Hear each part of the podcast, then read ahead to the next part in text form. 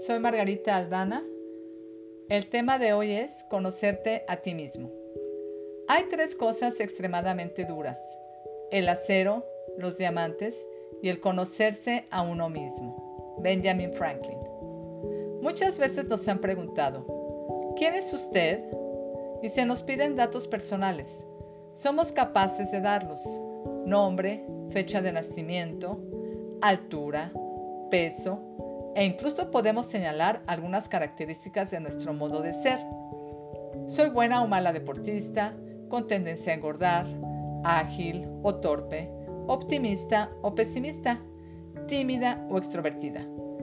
Pero no es verdad que con todo queda aún por decir realmente quién soy yo. ¿Qué tan justa soy? Es decir, ¿qué tanto doy a los demás y a mí mismo lo que corresponde? ¿Me gusta ayudar a los demás o me escondo para que no me pidan ayuda? ¿Soy paciente o impaciente? Quien no se conoce no puede autogobernarse y quien no puede gobernarse a sí mismo no será capaz de gobernar a nadie. Para Sócrates, del autoconocimiento es de donde más le vienen a los hombres los bienes y del estar equivocados sobre sí mismos la mayoría de sus males.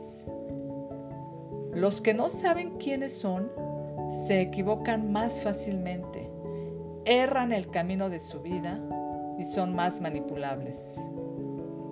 El conocimiento de uno mismo es autoperfeccionamiento, es hacerse mejor ser humano, es ser amigos de nosotros mismos y comprender nuestra propia naturaleza y nuestros propios límites. Por ello, esta tarea es previa a cualquier trabajo de importancia que busque el desarrollo personal y el bien social. Solo quien se conoce a sí mismo puede orientar su propia vida y sus acciones de acuerdo con sus valores y propósitos. A su vez, el conocimiento de sí mismo nos hace más comprensivos con los demás porque nos enseña a mirar más allá de las apariencias.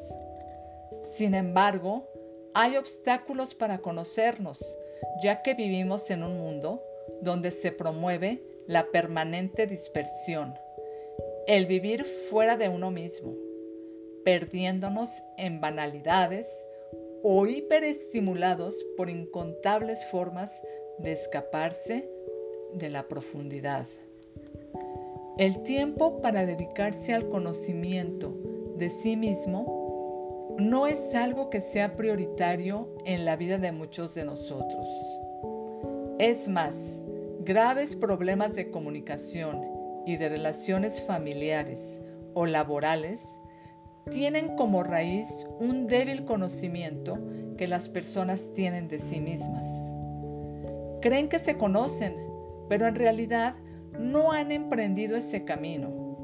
No hay que olvidar que se vuelve sumamente importante el esfuerzo del autoconocimiento cuando nos esperan decisiones importantes de nuestra vida.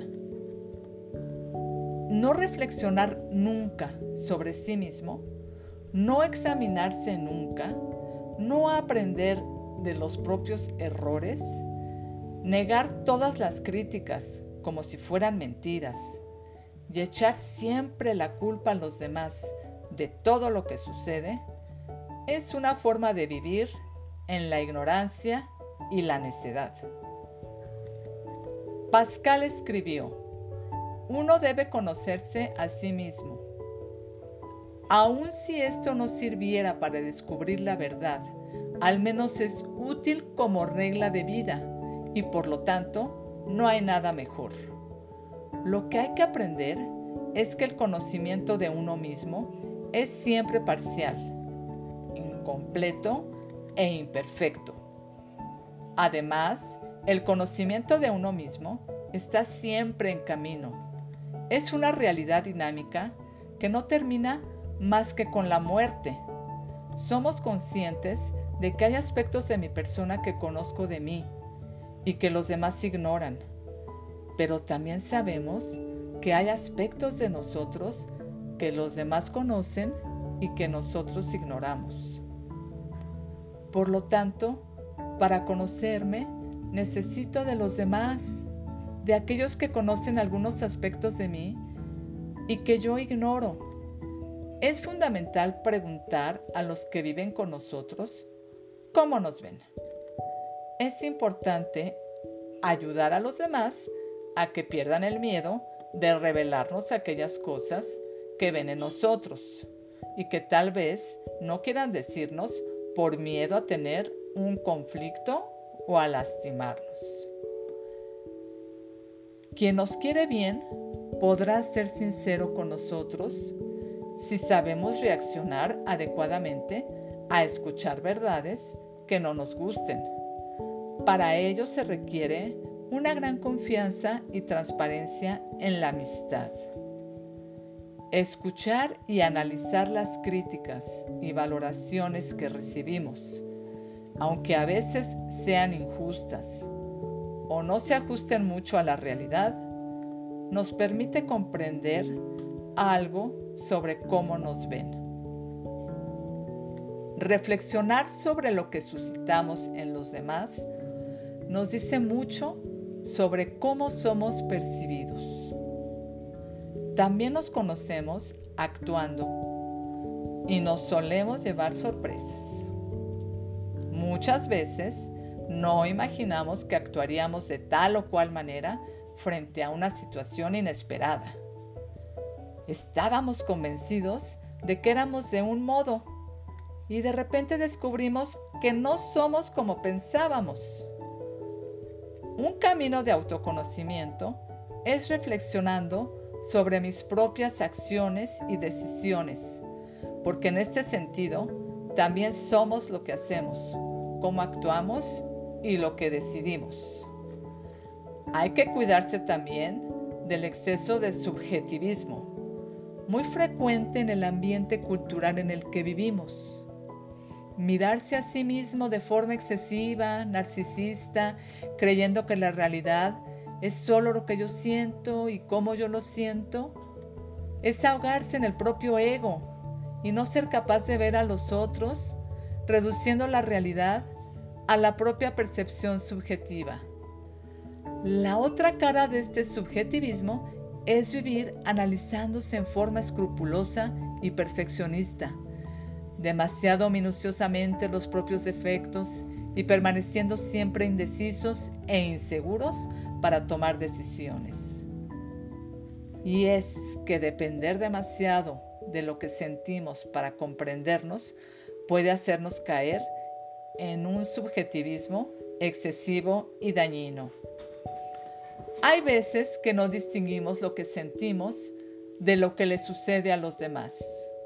Yo puedo sentir que alguien no me ama y el sentimiento es auténtico, pero eso no significa que esa persona no me ame. Tal vez me ame con todo su corazón y yo no lo sienta. No distinguir lo que siento de lo que sucede a nuestro alrededor suele encerrarnos en un mundo irreal. Somos mucho más de lo que los demás ven en nosotros y no somos lo que otros esperan que seamos. Cada ser humano es un misterio para sí mismo, aunque los demás traten de creer que nos conocen y que pueden describirnos en listas de características. Una gran libertad interior comienza a experimentarse cuando descubrimos que somos seres en construcción abiertos, que no estamos determinados y que ninguna etiqueta nos refleja por completo. Termino con una frase de Albert Einstein. Conocer bien a los otros es inteligente. Conocerse bien a sí mismo es sabio.